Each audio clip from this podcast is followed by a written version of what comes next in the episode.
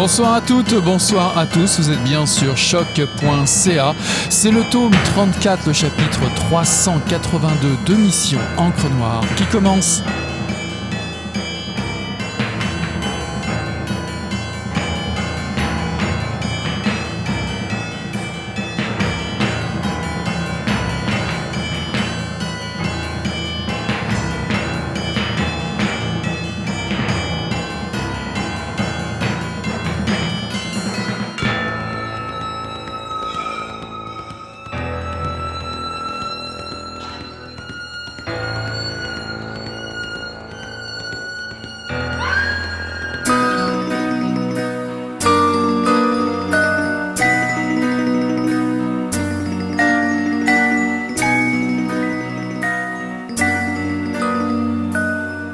Il avait plu à l'aube et à présent le vent s'était remis à souffler, poussant devant lui de nouveaux nuages, de nouvelles douleurs dans mes doigts.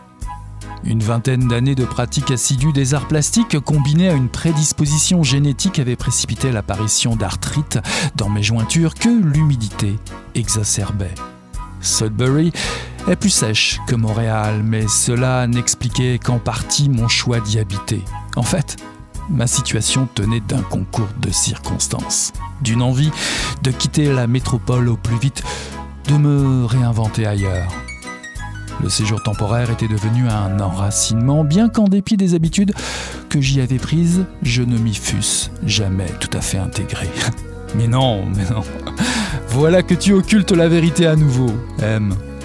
Il y avait eu la fuite d'abord, la seule issue à une relation qui m'empoisonnait la vie. Je n'étais pas fier de la manière dont j'avais agi, mais à l'époque, il me semblait que je n'avais pas le choix de quitter Montréal. Puis la première année, la peur qu'on me retrouve, le sursaut à chaque sirène de police, les teintures chaque mois. Ça s'était estompé. Le sentiment d'être traqué, la claustrophobie. Je dormais mieux la nuit, même si j'avais fait une croix sur la possibilité du retour. Mais cette douleur dans mes doigts me rappelait que le temps ne réglerait pas tout et qu'il y avait encore quelqu'un, quelque part, qui n'attendait qu'un faux pas de ma part pour se venger. Afin de chasser ces pensées intrusives, je mis de la musique à fond. Paul était au boulot. C'était pratique. Bonsoir à toutes, bonsoir à tous. Ceci est un extrait de L'incendiaire de Sudbury par Chloé la Duchesse, paru en 2022 aux éditions Héliotrope dans la collection Noire. Longtemps, Emmanuel fumera une cigarette accoudée à sa fenêtre pour observer la rue et ses gens. Plus précisément, il s'agit d'accommoder son coloc, Paul, qui déteste respirer sa fumée secondaire. Yale réside dans un des quartiers les plus populaires de Sudbury, le Donovan, une sorte d'Ochelaga ontarien. De retour d'un de ses contrats de design web pour des clients plus ou moins réglo, c'est presque devenu un rituel. L'autobus la dépose devant le dépanneur au-dessus duquel elle habite. Elle entre furtivement pour acheter un paquet de Dumouriez, un carton d'allumettes jumelé à un petit sac de Doritos et à un paquet de Skittles. Avachi dans son divan, M passe le temps devant Love, sa série préférée, un verre de vodka à portée de main. Tout irait pour le mieux, si ce n'est la disparition subite de son ancien amant il y a huit mois. Comble du hasard ou riche opportunité, elle vient justement de jeter son dévolu sur son agenda. C'est d'autant plus intrigant que d'autres hommes manquent à l'appel ces derniers temps. Tout en se laissant bercer par la valse à mille temps de Jacques Brel, il semblerait qu'Emmanuel soit la femme de la situation pour démêler cette étrange affaire. La corruption fait rage dans l'anciennement nommé Sainte-Anne-des-Pins, la gentrification menace et encourage les plus vils manants à s'emparer du pactole. Peuplé de personnages hauts en couleur et saupoudré de l'humour caustique de l'autrice, ce premier roman hors Québec chez Héliotrope Noir fait mouche. Nous prenons la route vers les bords du lac Ramsay pour rencontrer Chloé la Duchesse ce soir à Mission Encre Noire. Bonsoir Chloé. Tu es né à Montréal et vis à Sudbury, dont tu as été la poète officielle, romancière et éditrice. Tu es l'autrice des Furies, paru chez Mémoire d'Encrier en 2017, qui a été finaliste au prix Trillium, et d'Exosquelette, qui est paru aussi chez Mémoire d'Encrier en 2021, qui a été finaliste du prix du gouverneur général. L'incendiaire de Sudbury est ta première inclusion dans la fiction criminelle.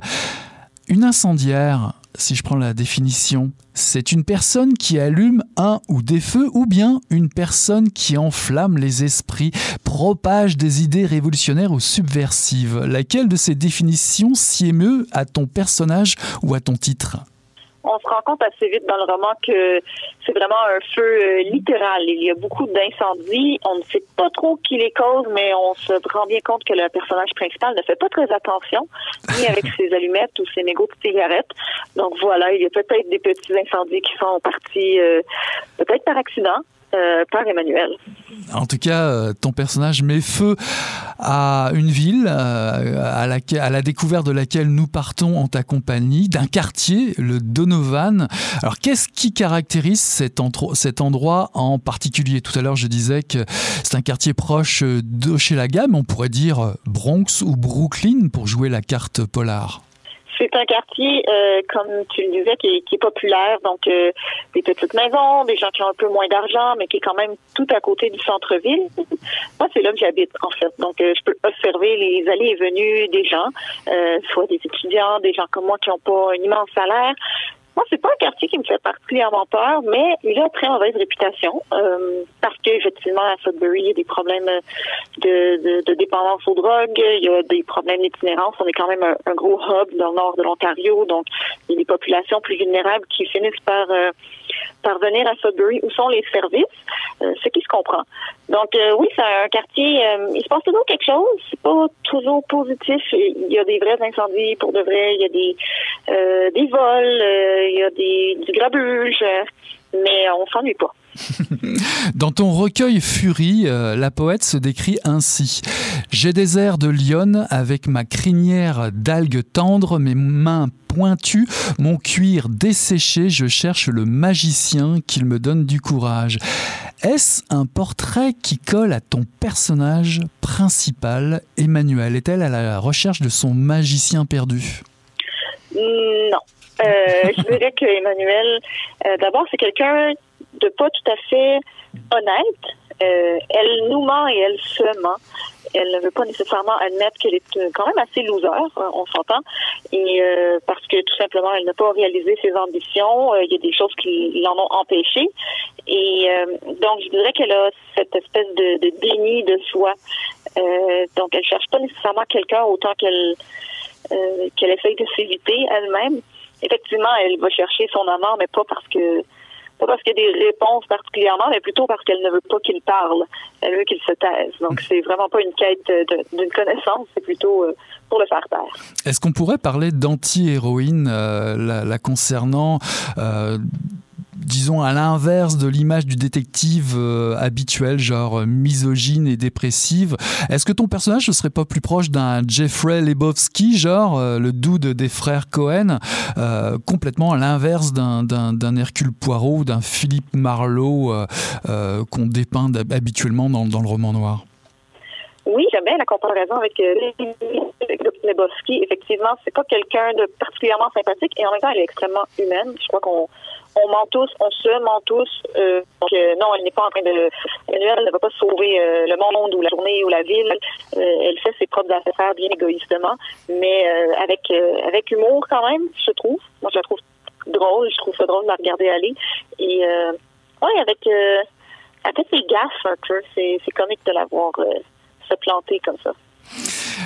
La série préférée d'Em, c'est Love. C'est une sorte de comédie euh, satirique. Alors je me suis demandé, est-ce que la relation entre Mikey et Gus euh, t'a inspiré euh, pour créer la complicité entre Emmanuel et, son coloc Paul, en sachant que la relation entre Mikey et Gus, c'est une relation entre une ex-junkie et, un gars bien straight, ce qui peut rappeler un petit peu la relation que peuvent avoir Paul et Emmanuel. En tout cas, je je me suis dit, ce genre de personnage ou de rapport, c'est un terrain de jeu idéal pour Chloé la Duchesse.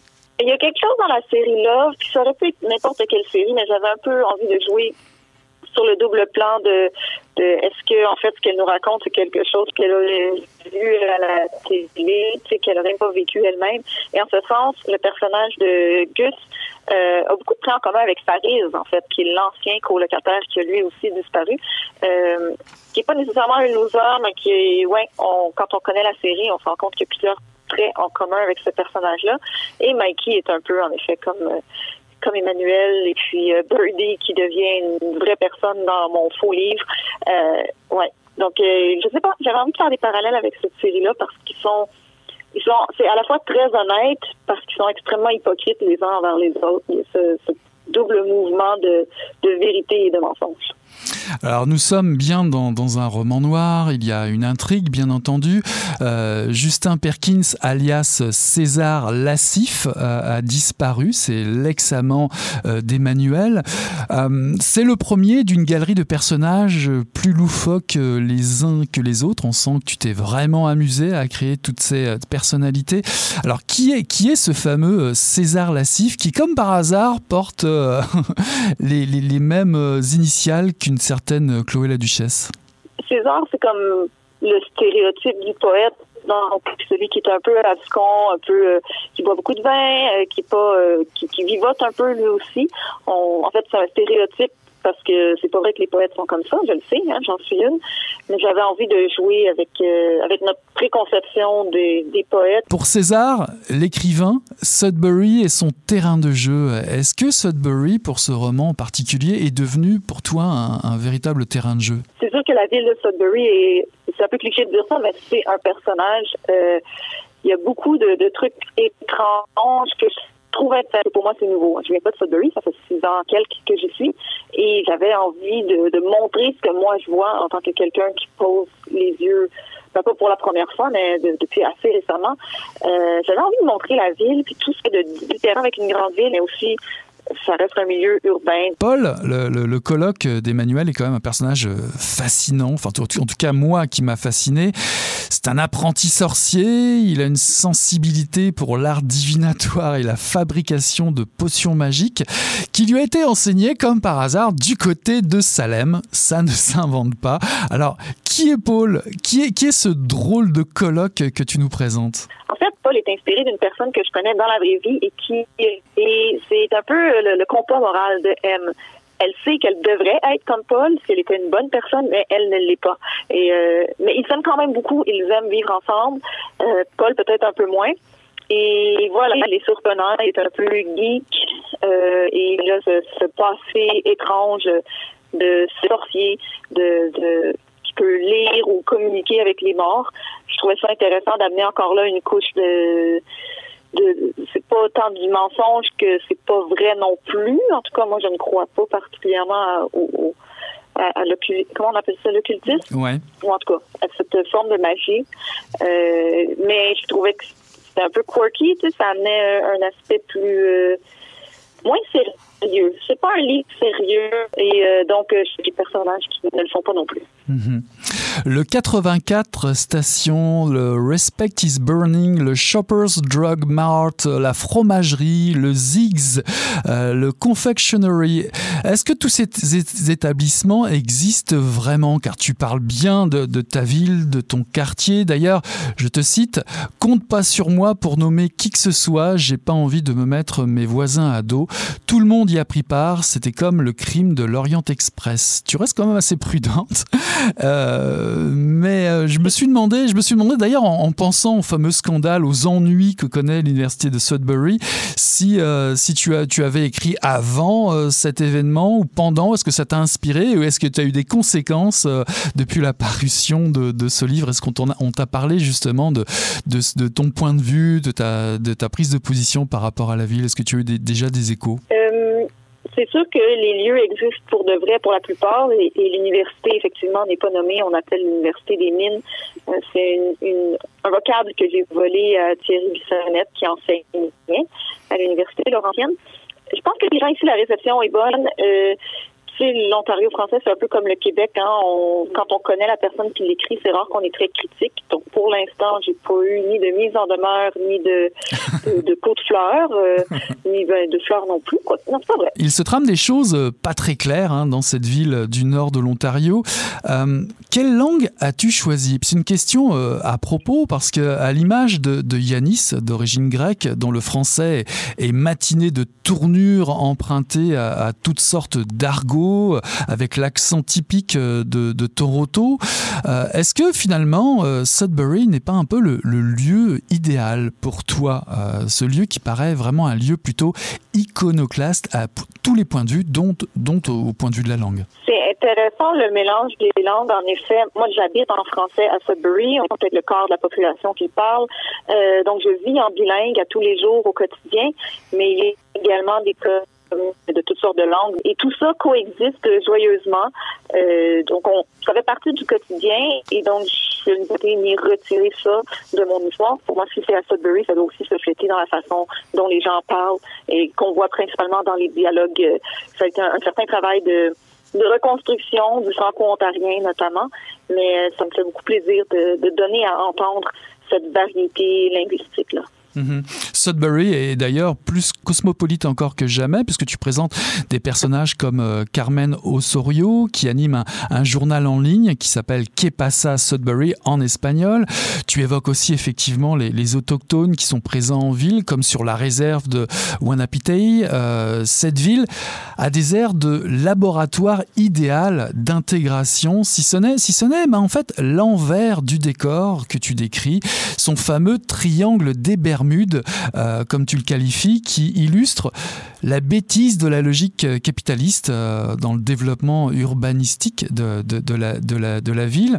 Je me suis demandé, est-ce que c'est pas un peu une espèce de laboratoire, bon, le fun pour toi à décrire, mais en tout cas un laboratoire de ce que pourrait être un quartier, un quartier populaire avec ses problèmes aujourd'hui? Je crois qu'il y a quelque chose de Sudbury que je décris ou du Donovan qui est en effet tout à fait euh, j'ai une amie qui me disait, ah, ça me fait penser à Saint-Roch, Québec, par exemple.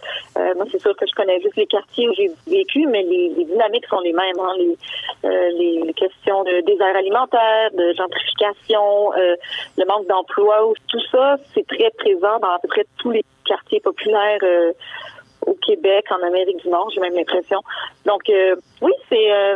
je pense que même si on ne connaît pas Sudbury, les lecteurs et lectrices pourront retrouver des éléments et des, des questionnements, des façons d'habiter la ville qui sont propres à des quartiers plus populaires. Mhm.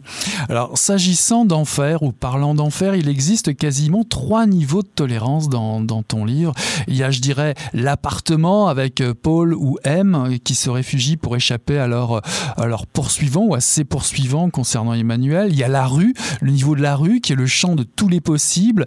Et il y a sous terre, sous la ville, qui est comme un lieu de repli, d'une résistance à l'oppression, à l'exclusion, à l'exploitation. Tout cela est, est assez caricatural. Néanmoins, penses-tu que effectivement l'humain, même dans une petite ville comme Sudbury, bah, n'a pas d'autre choix contre l'exclusion euh, Le seul choix qu'on leur laisse, c'est le refuge, la folie ou, la résistance, comme le scande le fameux slogan Skoden, que tu vas peut-être nous expliquer ce que ça, ce que ça, ce que ça veut dire. Et euh, c'est une vision quand même assez noire en fait des choses. C'est vrai qu'il plusieurs niveaux. Hein. J'avais pas vu ça de même, mais en effet, l'appartement où Thème et, Paul habitent euh, est au deuxième étage, qui leur donne une, bonne vue sur la rue. Pas pour les qui sont euh, qui représentent tout ce qui est enfoui, tout ce qui est caché, toutes les dynamiques euh, criminelles ou non qui, qui nous passent sous le nez et qu'on remarque pas toujours parce qu'on ne sait pas où regarder. et je pense que c'est cet aspect informel-là de nos relations humaines et des relations économiques est très présent à Sudbury. Moi-même, je suis une personne qui mène une vie tout à fait légale donc ça m'assure que je ne comprends pas tout, mais les histoires que j'entends ici et là de, de gens qui viennent à Sudbury parce qu'ils ont fait une faute médicale à Toronto et que là, ils veulent pas perdre dans licence ou des, des, trucs comme ça. Des fois, on retrouve des criminels et des On s'en va Et même à l'intérieur même de la ville, il y a beaucoup de coins et de raccoins et un vrai souterrain euh, où le ruisseau passe en dessous de la ville, qu'il est possible de faire en canot au printemps. On, sait exactement qu'est-ce qui se passe, et on veut pas nécessairement le savoir non plus. Et tu faisais référence au Scoden qui, euh, qui est apparu sur notre château d'eau, mais qui est du, du slang, en fait, en Anishinaabe je veux dire, let's go then. je pense que c'était juste une blague. Ils ont, fait ce gros graffiti-là sur le château d'eau qui est apparu pour de vrai. Et moi, ouais, c'est la réaction des gens plus que de et j'ai voulu l'intégrer dans mon, dans mon roman. Cette espèce de, résistance, euh, mais qui est seulement décodable à ceux qui en possèdent l'utilise. Alors tu t'es tu t'es follement amusé, c'est ce que je disais tout à l'heure. Il y a des personnages euh, hauts en couleur, euh, pour n'en citer euh, que quelques-uns. Bah, il y a Birdie, Birdie, c'est la livreuse de télégrammes chantés. Yanis, le bandit magouilleur qui fraye avec la pègre, les sans-abri et la municipalité. Le docteur No, un petit clin d'œil j'imagine à James Bond. Et, et, et, et cette fameuse Lota, petite vieille qui parle finnois, coiffé de deux tresses longues et blanches, euh, qui, finalement euh, qui ne se sépare rarement de, de, ses sacs. Alors bah tiens, prenons par exemple Lota. Qui est-elle cette fameuse Lota Lota, elle incarne un peu, euh, c'est un espèce de elle fait le pont hein, entre les sans-abri qui sont un peu plus, disons, désorganisés, parce que les sans-abri ont peut-être parfois des problèmes de consommation ou de santé mentale, le milieu criminel qui lui est un peu plus organisé mais qui a besoin de main d'œuvre. Et elle, elle fait le pont et elle n'a pas d'allégeance. Euh, on peut pas lui faire confiance. Est-ce qu'elle va nous trahir ou est-ce qu'elle va nous aider? On ne le sait pas.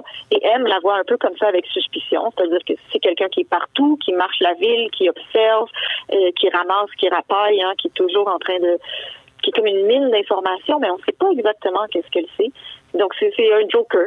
Euh, je me suis servi de l'OTA comme ça parce que je connais plusieurs personnes, plusieurs femmes âgées comme ça qui marchent, qui font les poubelles, qui cherchent les canettes.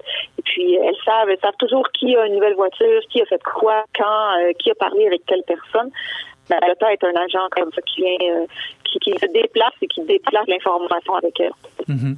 Alors, s'agissant de romans noirs, j'aimerais savoir, est-ce que toi, tu es une lectrice de, de, de romans noirs et, et qu'est-ce qu'évoque ce, ce genre littéraire pour toi? un peu de roman noir, c'est-à-dire que euh, mon livre, au départ, j'étais pas sûre si c'était un roman noir ou non, mais comme il y avait beaucoup de disparitions, il y avait quand même un aspect très mystérieux. je l'ai travaillé dans ce sens-là avec euh, Héliotrope. Euh, j'aime beaucoup les mystères, mais il y a une chose que j'aime pas dans la vie, et c'est les clichés, les stéréotypes. Donc, les romans noirs, il y a des romans noirs extrêmement créatifs qui nous amènent, ou des, romans d'enquête qui, sont écrits magnifiquement, qui ont des super métaphores, qui nous amènent dans des nouveaux lieux, des nouveaux personnages. Puis il y en a d'autres qui sont absolument remplis de clichés de voilà le détective qui veut venger la mort de sa femme ou même d'un méchant euh, qui ont entendu 40 000 fois la même histoire. Donc j'aime les polars, mais je trouve ça un peu dur parfois de de trouver celui qui va me sortir du, du certificat. Mais c'est un grand plaisir de lecture, je trouve. Même quand ils sont pas bons, ils sont quand même de fun à lire. Emmanuel lâche à un moment du livre cette phrase. Je cite Tu devrais rejoindre un club de couture, parler avec du vrai monde, d'autre chose que d'incendie et de disparition.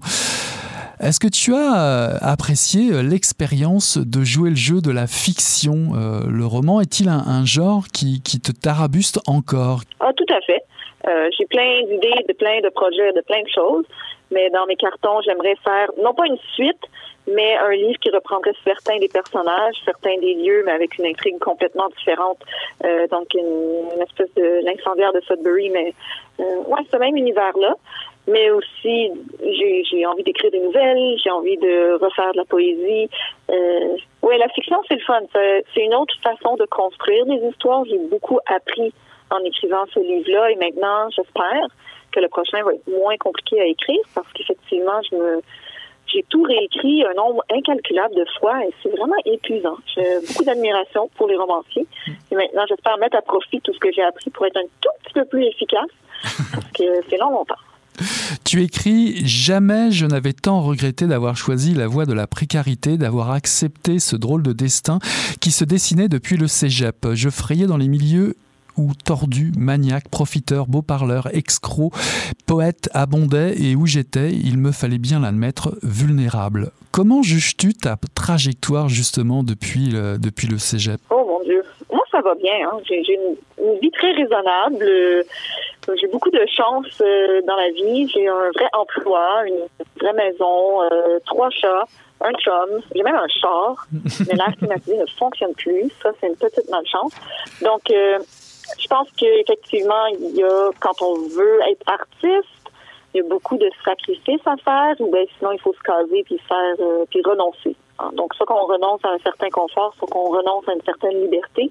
Moi, j'ai choisi le deuxième. Donc, oui, je pense que ma trajectoire va un peu comme ça, d'essayer de trouver l'équilibre entre avoir du temps créatif, avoir du, du temps pour réfléchir à mes projets et les mettre à l'œuvre et euh, être quand même assez stable euh, financièrement et socialement pour ne pas avoir à m'inquiéter la nuit. Donc, je dirais que ça va bien.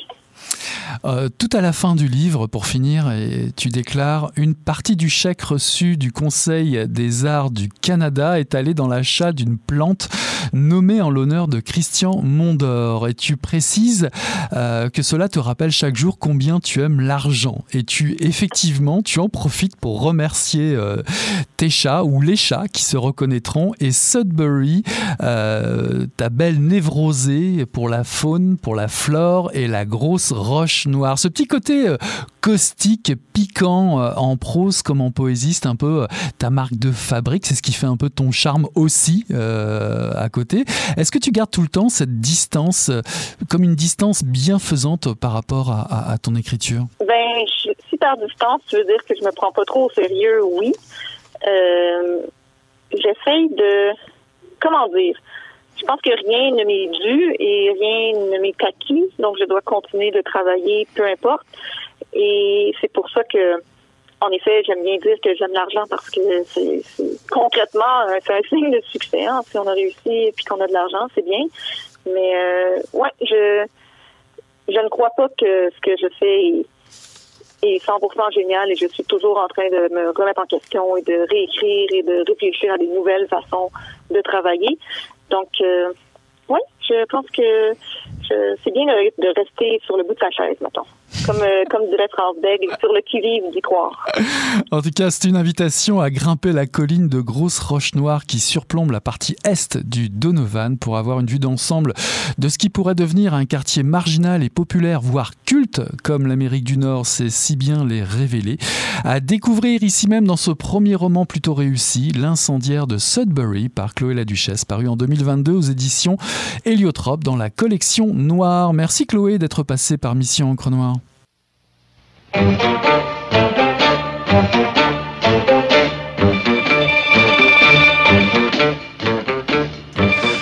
Leurs regards se sont captés à la sortie de la salle. Laura tamponnait ses joues avec un mouchoir en papier. Malgré les longueurs qu'elle trouvait au film, malgré les quelques fois où elle avait failli s'endormir, elle avait été émue aux larmes par le final muet de la Ventura. Marion ne pleurait pas, mais elle affichait ce rictus douloureux entre tristesse et compassion qu'on arbore aux enterrements. Elle aussi avait été saisie par la maestria d'Antonioni. Elles se sont souri à plusieurs mètres de distance. Il y avait dans ces sourires du réconfort, de la complicité et une promesse. Celle de se revoir et, qui sait, de se parler enfin. L'Aventura était l'avant-dernier film du cycle. Le prochain, L'Impasse de Brian De Palma, marquerait la fin de la saison d'art et d'essai à Monzel. Celle-ci ne reprendrait qu'au mois de septembre. Quand Laura est entrée dans le hall du cinéma, quatre semaines plus tard, son cœur battait à tout rompre. Elle a attendu Marion en faisant les 100 pas, en se tordant les doigts et en se mordant les lèvres tout en se demandant comment elle allait faire pour l'aborder, s'il serait même possible de le faire sans paraître inconvenante, impolie, impertinente. Pour rendre l'attente moins pénible, elle est allée au bar, a commandé un Coca Light, l'a avalé. Ça lui a pris deux minutes.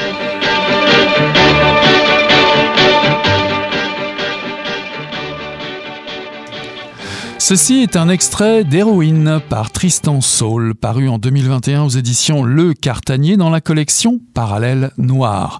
C'est le retour des chroniques de la place Carrée, un cycle de romans noirs débuté avec Mathilde ne dit rien, paru en 2021 aux mêmes éditions Le Cartanier. Cette place, souvenez-vous, est ce quartier populaire dans une ville moyenne de France qui replongeait une femme de 46 ans, jadis ceinture noire de judo, dans un passé douloureux?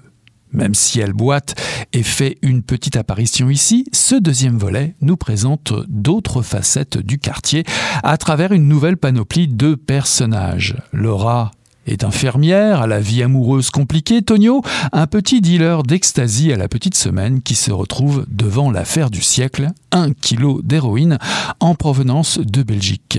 Thierry, Zachary, Idriss, Boleg, le Manouche veulent tous se sortir de la misère et de l'ennui.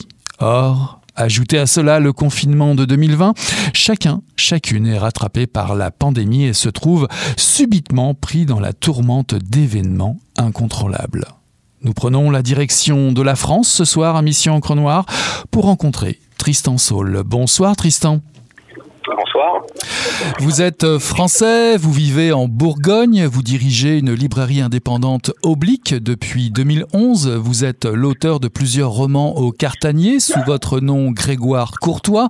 Les Travaillants en 2009, Révolution en 2011, Suréquipé en 2015, Les Lois du Ciel en 2016 et Les Agents en 2020. Mathilde ne dit rien est un premier roman sous le pseudo Tristan Saul, repris en folio policier en 2022 et qui a fait partie de la première sélection du Grand Prix de littérature policière. Les Chroniques de la Place Carrée est un cycle de romans noirs dont Héroïne est le deuxième volet, des histoires qui vieillissent en même temps que nous, révèle votre communiqué de presse. Un nouveau volume devant paraître chaque janvier de chaque année. Alors, y a-t-il un souci de coller à l'actualité dans votre démarche travers les multiples portraits esquissés dans le cadre du cycle euh, oui, bien sûr. Oui, effectivement, le, projet euh, dès l'origine euh, consistait à sortir des livres euh, très vite, c'est-à-dire d'avoir vraiment un livre par an et que chacun de ces livres raconte l'histoire du quartier année après année, de manière à pouvoir non seulement coller à l'actualité, mais aussi suivre les évolutions et se tenir un peu à l'écoute aussi de tous les bouleversements que pouvait à la fois l'actualité, à la fois les faits divers, les événements nationaux, internationaux, et voir dans quelle mesure ils avaient une répercussion sur euh, bah, sur la vie de ces habitants qui étaient des habitants euh, voilà simples et, et, vraiment dans un petit quartier populaire. C'était mhm. vraiment l'objectif d'origine. Alors dans ce deuxième volet, nous abordons les semaines de confinement, les impacts de la Covid-19 sur la population. Est-ce à dire qu'il est possible de lire dans un avenir proche, euh, suite aux dernières élections, la montée du Rassemblement national dans vos chroniques, voire le bouillonnement social autour de la montée des conservatismes de tout bord, en France comme ailleurs d'ailleurs. Bah écoutez, euh, non seulement c'est juste ce que vous dites, mais c'est même c'était quasiment à l'origine du projet. C'est-à-dire que quand je commence à écrire, euh, j'ai en tête effectivement euh, l'élection présidentielle qu'on vient de vivre ici en France, euh, parce qu'il y a deux ans ou trois ans déjà, on savait hein, que, le Rassemblement national était très inquiétant. On avait déjà vécu il y a cinq ans un duel de Marine Le Pen avec Emmanuel Macron au deuxième tour de l'élection présidentielle. Donc c'est quelque chose dont voilà qui était quasiment prévisible.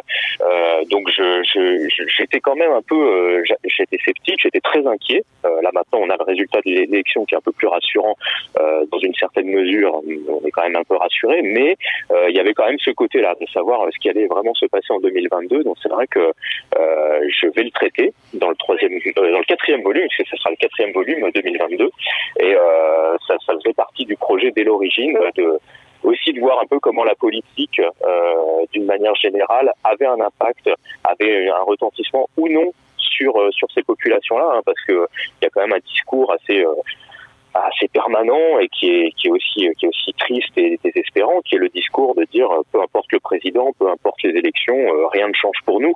Donc il y a aussi ce discours-là dans ces quartiers populaires. Donc il y avait aussi cette question à traiter de savoir si c'était si c'était vrai d'une part, s'il y avait des choses qui pouvaient avoir des conséquences sur leur vie quotidienne.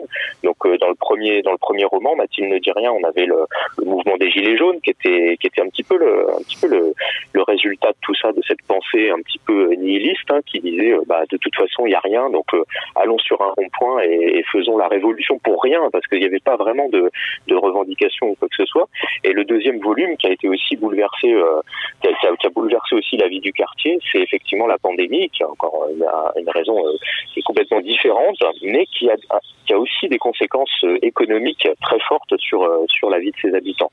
Donc je pense que chaque année, là là aujourd'hui, bah, qu'est-ce que nous, nous on observe, je ne sais pas si c'est le cas au Québec, mais en tout cas en France, on observe de manière très violente l'inflation et, et, la hausse des prix dans les supermarchés, notamment pour les biens de première nécessité. Et ça, c'est quelque chose qui forcément dont je vais me faire le témoin dans, dans les dans les ouvrages à venir. Oui. Mhm. Oui, c'est aussi le cas au Québec et ça apparaît déjà dans, dans ce deuxième volet à travers un couple, celui de Thierry, etc. On pourra en parler un petit peu plus, plus tard. Mais n'oublions pas que nous sommes dans l'univers du roman noir. Vous ne présentez aucune thèse, vous défendez aucun bord politique a priori. Néanmoins, votre ambition est celle de donner la parole euh, à des gens qui l'ont assez rarement. Alors, on en a déjà parlé dans une entrevue précédente, mais pouvez-vous nous brosser un portrait de cette place carrée, ce quartier populaire dans une région sinistrée de l'Hexagone? Comment situer Monzel euh, alors Monzel, donc comme euh, je l'avais expliqué, effectivement, c'est une ville fictive, c'est-à-dire qu'il n'y a aucune ville qui s'appelle Monzel en France. Ça, y ressemble, hein, ça pourrait être une ville de France. Euh, c'est une ville de moins de 50 000 habitants, c'est-à-dire vraiment que nous ici on appelle une ville moyenne, voire petite. Euh, donc il y en a énormément des villes qui ont ce profil-là. Et contrairement aux grandes agglomérations avec des grandes cités, ce qu'on appelle les cités ou les banlieues chaudes, etc.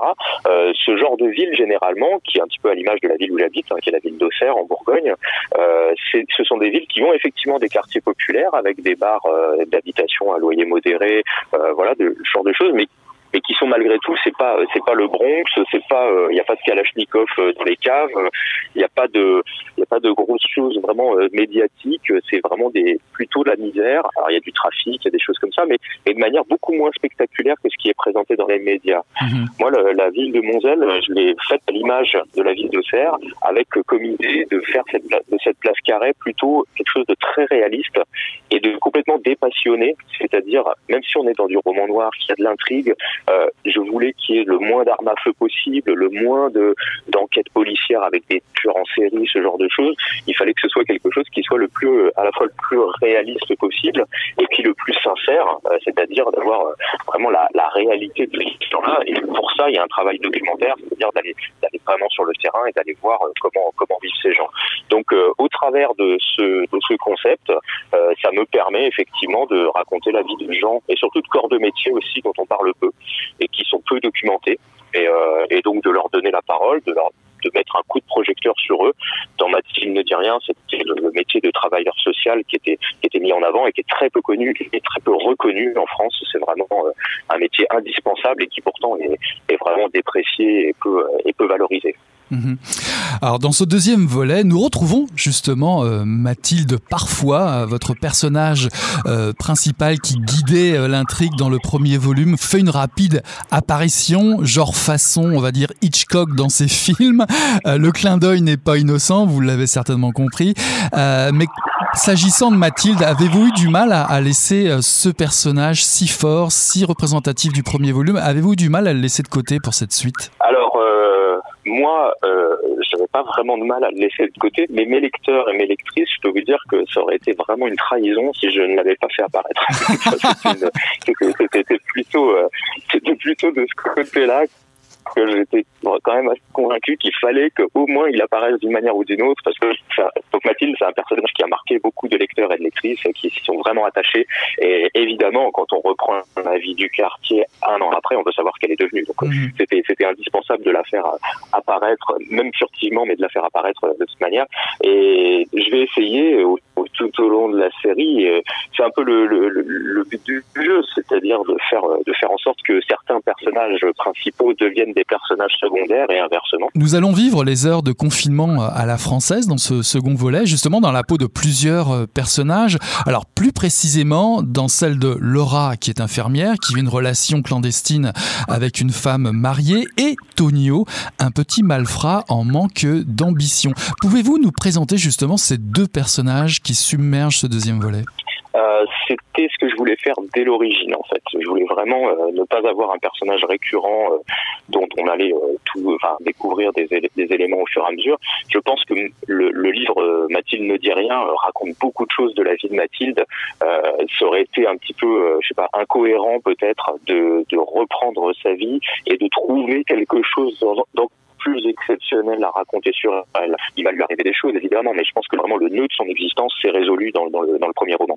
Donc je voulais après vraiment changer de point de vue et aussi changer de point de vue euh, parce que ce sont des quartiers euh, dans lesquels on a des personnes très très différentes. Ce ne sont pas des quartiers euh, uniformes, c'est des quartiers qui sont très hétéroclites. Il y a un brassage de culture, il y a un brassage de, de population, de personnes qui ont des, origines différentes, des métiers différents. Et ça, je voulais vraiment en témoigner en allant au fond des choses, c'est-à-dire en, vraiment en en faisant des personnages principaux. Donc euh, c'était impossible d'avoir un seul personnage qui ensuite allait suivre suivre tous les tous les volumes de la série.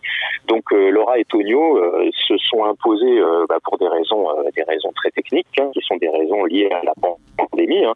Moi, j'avais écrit, euh, j'avais écrit un, un, petit plan qui concernait le volume 2, mais le COVID, la Covid est arrivée par ici et, et a tout chamboulé. Pour ça que j'ai utilisé le personnage de Laura, qui, est infirmière, qui travaille dans un hôpital. Ça me paraissait être le plus intéressant à, traiter euh, pour parler de l'année 2020 euh, telle que nous l'avons vécue.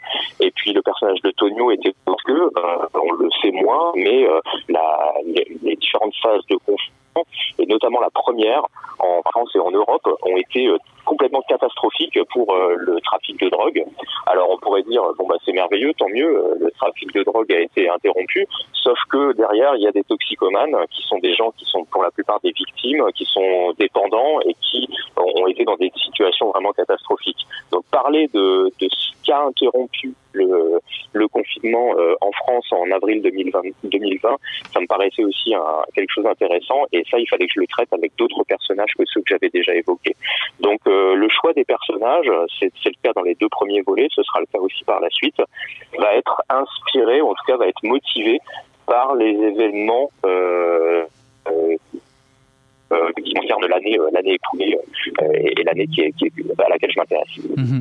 Alors Laura évolue en vase clos hein, entre sa relation personnelle et ses nuits mouvementées à l'hôpital, où ça pourrait être aussi euh, l'inverse. Euh, on connaît évid évidemment l'effort de guerre, l'expression n'est pas de trop, euh, que qu'ont fourni les services de santé durant la pandémie ici et ailleurs. Alors pourquoi choisir cette profession en particulier dans ce cycle? Au début, vraiment, c'était pour euh, pour parler de l'hôpital, hein, pour parler de la manière dont ça avait été euh, ça avait été euh, géré ici ici en France et ici dans une petite ville de France, parce que il y a eu aussi beaucoup de disparités dans la, dans la gestion de, de cette pandémie, euh, notamment au tout début. Euh, en France, il faut savoir que nous, on a vécu euh, des situations très différentes d'une région à l'autre.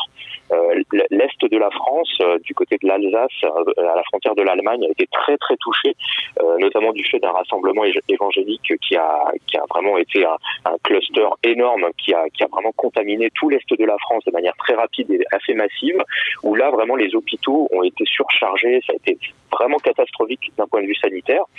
Ça a fait très peur euh, au reste de la France, mais il y a beaucoup de régions pour lesquelles la vague, la première vague, a été beaucoup moins violente. Et c'était le cas, moi, dans la région où j'habite, en Bourgogne, et c'est là un peu où je situe à peu près mon zèle. Euh, c'était euh, des gens qui attendaient que quelque chose se passe, mais il se passait des choses. Il y avait des, gens qui mouraient de la Covid malgré tout, mais c'était pas aussi violent. C'était pas l'apocalypse que qu'ont vécu les, hôpitaux de l'est de la France. Donc, je voulais aussi relater ça. C'est-à-dire qu'il y a beaucoup de médias qui ont parlé vraiment de, cette première vague euh, en, traitant ce qui s'était passé dans l'est. Mais euh, moi, j'avais quand même ce côté euh, réaliste, c'est-à-dire m'intéresser plutôt à ce qui se passait euh, à côté de chez moi. Donc, avec à nouveau une, documentation très forte, c'est-à-dire aller voir les gens euh, sur place qui, euh, qui avaient vécu ça. Et c'est eux qui m'ont raconté ça, en fait. Hein. C'est eux qui m'ont raconté la manière dont, dont ça s'était passé. Et, euh, et le, le, choix de Laura, il était assez évident, puisque j'avais des témoignages directs de, de médecins, d'infirmières, d'aides-soignantes qui travaillaient sur place. Donc ça me permettait d'avoir une source documentaire à laquelle je pouvais m'abreuver pour, pour écrire le livre. Donc euh, c'est aussi ça qui motive un petit peu la, la la, la, création d'un personnage, c'est parce que j'ai la source documentaire qui me permet de le faire. C'était le cas pour Mathilde ne dit rien. J'avais une amie qui était travailleuse sociale et donc à qui je pouvais poser toutes les questions techniques dont j'avais besoin. Et là, c'était à nouveau le cas. Alors Laura va vivre une passion amoureuse avec une autre femme qu'elle rencontre lors d'une séance de cinéma. Mais Laura, c'est aussi l'occasion pour vous de révéler votre propre passion pour le 7e art. Il y a de nombreux films qui sont cités dans ce deuxième volet. Casavetti, Stalker, L'île aux de Wes Anderson, Ready Player One de Spielberg, Zone d'Andrei Tarkovsky, L'Aventura de Michelangelo Antonioni l'impasse de Brian De Palma. Autrement dit, votre cinéma préféré, bah, ce serait plutôt celui d'auteur, n'est-ce pas? Alors moi, oui, j'ai plutôt. Alors bon, c'est entre les deux. Je sais pas parce que j'aime aussi les blockbusters, j'aime aussi les, films à gros budget. Euh, je, je suis pas du tout contre. Euh, je, suis plutôt friand de tout ça, mais effectivement, j'ai une, une formation, une culture aussi qui, euh, qui, s'est beaucoup qui s'est beaucoup abreuvé de, cette de cette cinéma d'art essai, de toute la, de toute la, grande la grande histoire cinématographique. Hein. Vous avez cité de nombreux noms que je cite aussi dans dans le livre. J'ai fait des études de cinéma, c'est ma première formation avant avant tout le reste. Donc c'était vraiment ce à quoi je me destinais avant d'être romancier. Euh, donc ça c'est quelque chose qui effectivement me, me constitue. Hein. Donc là j'ai essayé effectivement. Comme toujours, hein, quand on écrit un livre, on, parle de ce qu'on connaît. Hein. donc euh, j'ai inséré ces, ces, choses-là dans le livre parce que parce que j'avais envie d'en parler, parce que ça me paraissait intéressant mais aussi parce que euh, je pense que Héroïne, comme le titre du livre euh, le, le signale, ou en tout cas le, le présuppose, euh, c'est aussi une réflexion à, travers les deux personnages, celui de Laura, mais aussi celui de Tonio, une réflexion sur euh, que fait-on de notre vie? Est-ce que nous sommes acteurs ou spectateurs de notre vie? Il y a vraiment cette question-là qui est posée dès le début, dès la scène d'ouverture du roman. Est-ce qu'on reste à regarder ce qui se passe autour de nous sans agir, ou bien est-ce qu'on est acteur de notre vie Donc les deux personnages principaux, Laura et Tonio, vont chacun à leur manière répondre à cette question euh, en essayant de redevenir acteur. Donc euh, la question du cinéma, elle se posait aussi en ces termes-là. C'est pour ça que la métaphore me paraissait intéressante à traiter, de d'avoir ce, moment, ce moment où bah, le, le, décor qui est autour de nous, on se, on se contente de le suivre, ou bien on va on va agir dessus. Donc Tonio va essayer d'agir dessus, Laura va essayer d'une certaine manière aussi d'agir sur son sur ce, ce, destin ou ce quotidien dans lequel elle est engluée. Euh, c'est vraiment le sujet majeur du livre. Mhm. Ouais, mais pour rester sur le cinéma, euh, vous, vous, insérez des réflexions euh, euh sur le septième art. Je peux en citer une par exemple. Au cinéma, entre deux personnages, on trouve de la haine ou de la méfiance ou des attentes ou de l'amour ou des regrets ou de la sympathie ou de la peur ou du désir ou de l'admiration ou du mépris. Dans la vie, c'est souvent pour soi-même même qu'on ressent tout ça à la fois. Ces réflexions font comme force de manuel d'autodéfense ou de manuel de prise de conscience d'un regard à, prendre sur le cinéma? Oui et non. Disons que j'ai pas la prétention d'en faire des choses euh, péremptoires. C'est aussi un petit peu des réflexions poétiques. C'est aussi euh, ça peut ça peut être contradictoire de l'une sur l'autre. Euh, c'est des réflexions qui me paraissaient intéressantes parce que je trouve que le cinéma, euh, comme comme la littérature, mais plus le cinéma, j'ai la sensation que c'est vraiment un objet euh, de, de, réflexion sur lequel on va poser des mots qui ne sont jamais vrais, en tout cas, qui, ne qui sont jamais justes.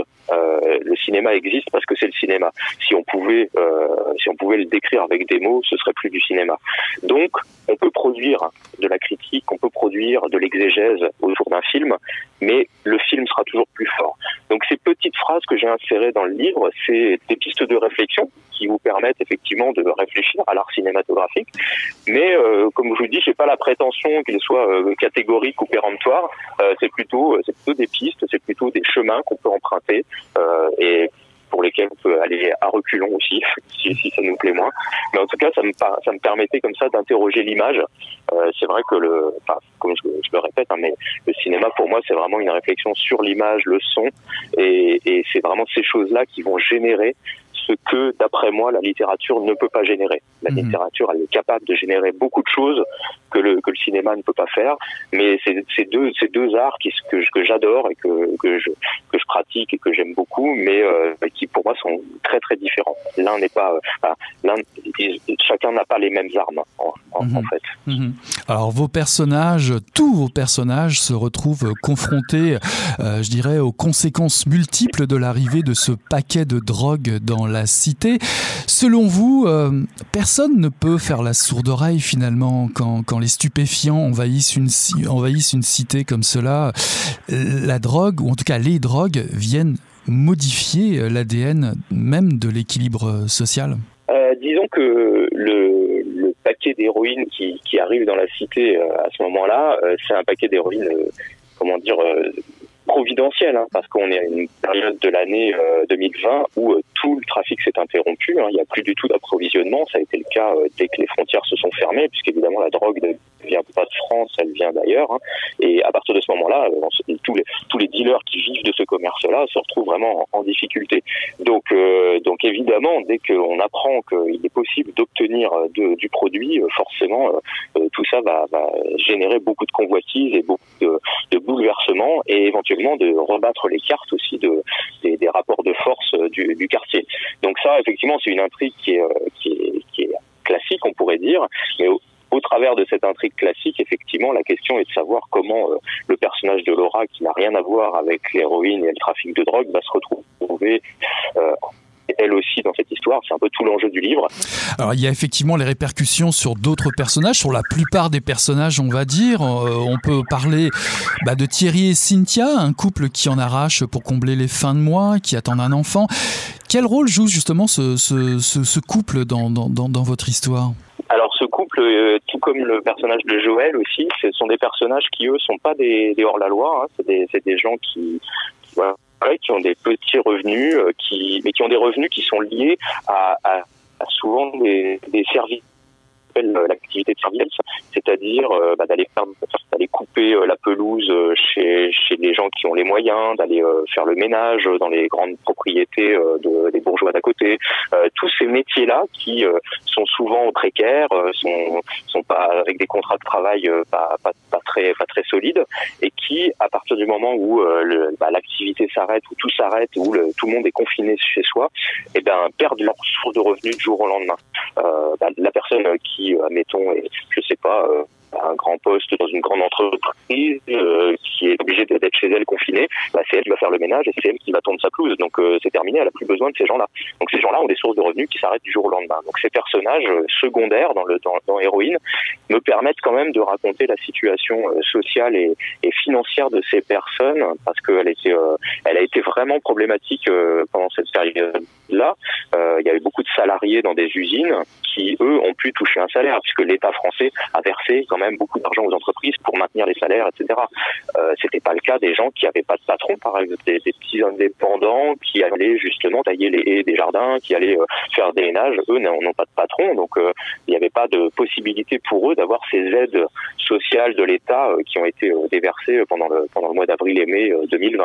Mhm. Donc tous ces gens-là ont été obligés de trouver d'autres moyens de subsistance et ça a été ça un peu la, la, le drame de le drame de cette de cette période et c'était ça vraiment dont je voulais parler parce que ce genre de personnes effectivement habitent dans des quartiers qui sont comme celui de la place Carrée de toute évidence. Mhm. Alors il y a beaucoup beaucoup de personnages. Hein. Il, y a, des personnages comme Idriss et Zoé euh, pour lesquels vous avez un regard euh, plutôt assez tendre. Ces personnages qui représentent un peu l'enfance. Mais j'aimerais j'aimerais revenir sur deux autres personnages assez incroyables, euh, celui du Manouche et celui de la folle aura, qui, qui, qui détonnent un petit peu mais qui ont un rôle essentiel dans je dirais dans votre dispositif. Ouais, ce sont des personnages effectivement un peu plus euh, un peu plus folkloriques, on pourrait dire, parce que effectivement ils sont un petit peu plus un peu plus extraordinaires que les autres. Euh, euh bah, la Folora, c'est comme euh, vous en connaissez probablement près de chez vous. Hein, on a toujours quelqu'un qui qui divague un peu dans les rues et qui souvent invective les passants et qui a l'air dans un monde complètement différent du nôtre. bah, ça peut être des, des centres de domicile fixes, mais ça peut être aussi des personnes qui qui parfois sont sont tout à fait ont, ont une maison et autres, mais à un moment donné, pour plein de raisons, euh, bah, ont psychiquement craqué. Et, euh, et donc voilà, c'est pour ça on les appelle les fous du village, on les appelle de, de, bien des manières. Et bah la place carrée, elle a aussi sa, folle hein, qui, euh, qui hurle, qui hurle très régulièrement des, invectives et qui, en veut à la terre entière, voire plus. Donc ce personnage, bah, c'est un personnage que moi je trouve assez attachant, et même s'il est complètement fou hein, de, de, toute évidence, hein, mais mais c'est quand même quelqu'un quelqu'un que j'aime beaucoup. Et puis le personnage du Manouche, c'est encore une autre histoire, puisque le personnage du Manouche, lui, il a, il a vraiment une histoire à raconter. Il vous la racontera dans le livre, et c'est euh, et c'est quelqu'un qui euh, qui, qui, qui, aime raconter beaucoup d'histoires justement. Euh, C'est-à-dire que ça m'a permis aussi de montrer un autre, un autre des, des, des, une autre des particularités qui a eu lieu pendant pendant ce premier confinement, ça a été les, bars clandestins. C'est-à-dire que comme tout était fermé, hein, les restaurants, les bars, etc.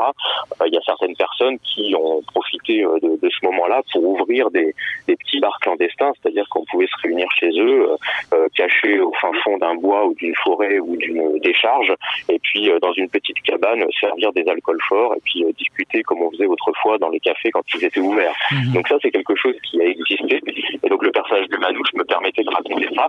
Après pour ce qui est de lui, son destin, c'est un destin ben, voilà, qui, qui est, qui je ne déflorer, hein, parce que c'est quelque chose qu'on découvre tout au long du livre, mais en tout cas, c'est un personnage qui aussi euh, me tient beaucoup à cœur. Mhm. Pour finir, bah, de toute façon, nous laisserons les lectrices et les lecteurs découvrir la fin époustouflante de votre roman. J'ai remarqué dans vos remerciements que vous avez passé quelques journées hein, au centre d'appel d'urgence et dans un hôpital.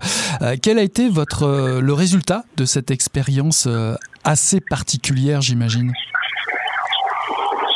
Fait, euh, c'est devenu c'est devenu impératif tout au long de l'écriture, c'est-à-dire que rapidement, je me suis aperçu que je ne pouvais pas écrire le livre sans avoir ce, type de, de, de, de, visite et de, et de conseils et d'immersion et vraiment de d'aller voir vraiment sur place comment ça se passait, quels étaient vraiment les gestes, parce qu'on on les ignore hein, pour la plupart du temps, on, on les connaît pas. Donc euh, moi, je, je, un contact avec le monde médical, euh, on va dire uniquement par la télévision et puis par euh, les journaux.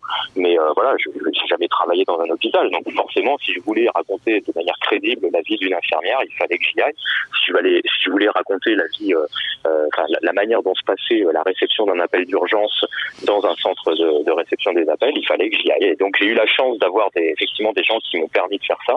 C'était très compliqué hein, parce que c'était une période qui était, qui était délicate. Hein. C'est une période où on était encore encore dans des dans des moments de, restrictions sanitaires, de couvre-feu en France, etc. Donc, euh, j'ai quand même pu euh, accéder à certaines zones euh, certaines zones de l'hôpital de soins intensifs. Donc ça, c'était indispensable pour pouvoir le raconter correctement. Et puis le centre d'appel, ça c'est quelque chose aussi d'assez étonnant parce qu'on passe une nuit avec les avec les, les permanenciers, hein, ça s'appelle, les gens qui réceptionnent ces appels. Et ces permanenciers, en fait, bah, écoutent toute la misère du monde. C'est-à-dire que bah, quand on appelle quand on appelle ces services d'urgence, euh, à l'autre bout du fil, enfin quand on quand on réceptionne l'appel, à l'autre bout du fil, vous pouvez avoir euh, des gens qui vont être soit des plaisantins, vous allez avoir des gens qui vont ne pas du tout avoir de problèmes médicaux, mais avoir vraiment des problèmes sociaux. Euh, ça va être plein plein de choses différentes et c'est et, on est au contact direct avec tout ce que tout ce que le monde compte de de plus déshérité et de plus en difficulté et en urgence. On est vraiment dans un système d'urgence et ça ça c'était c'était très très fort à vivre. J'y ai passé deux nuits de nuit aux, côtés des permanenciers. Et ça, c'est quelque chose de très fort. On voit aussi tout, le professionnalisme et toute la, grande expertise de ces gens-là qui travaillent là-bas, à la fois les permanenciers, mais aussi les médecins de garde qui sont capables de faire des diagnostics uniquement avec la personne qui leur explique les symptômes, etc. Et qui vont juger de ce qu'on fait. Est-ce qu'on envoie, euh, est-ce qu'on envoie un véhicule, quel véhicule, en fonction de la distance? c'est vraiment toute une, toute, une science très complexe. Et c'est pas une science anodine puisque de l'autre côté, il y a des vies qui sont en jeu. Quoi. Donc c'est mhm. vraiment quelque chose de très très fort. Mhm. Et on imagine une matière première très riche pour un romancier. Eh, est-ce que la, la, la, le volet suivant est déjà, est déjà achevé et va bientôt paraître? Euh, il est prévu qu'on fasse paraître un, nouveau volet tous les mois de janvier, donc euh, donc il reste encore un peu de temps pour euh, finaliser celui-ci, qui est en bonne voie. Donc le troisième troisième est en bonne voie, donc théoriquement il devrait devrait si tout va bien paraître au mois de janvier prochain. Voilà, bah je vous invite à découvrir les Chroniques de la Place Carrée, un cycle de romans noirs dont Héroïne est le deuxième volet. Héroïne par Tristan Saul, paru en 2021 aux éditions Le Cartanier dans la collection Parallèle Noir. Merci Tristan d'être passé à Mission Encre Noire.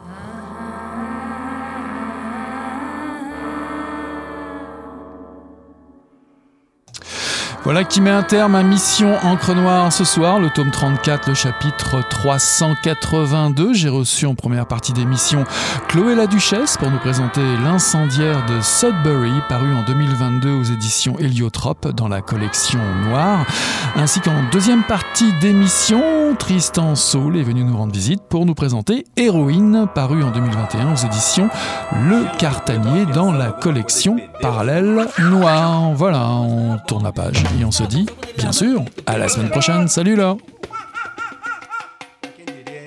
Garbo acabou de irajar, hein? Depois que eu passei a negócio ficou diferente.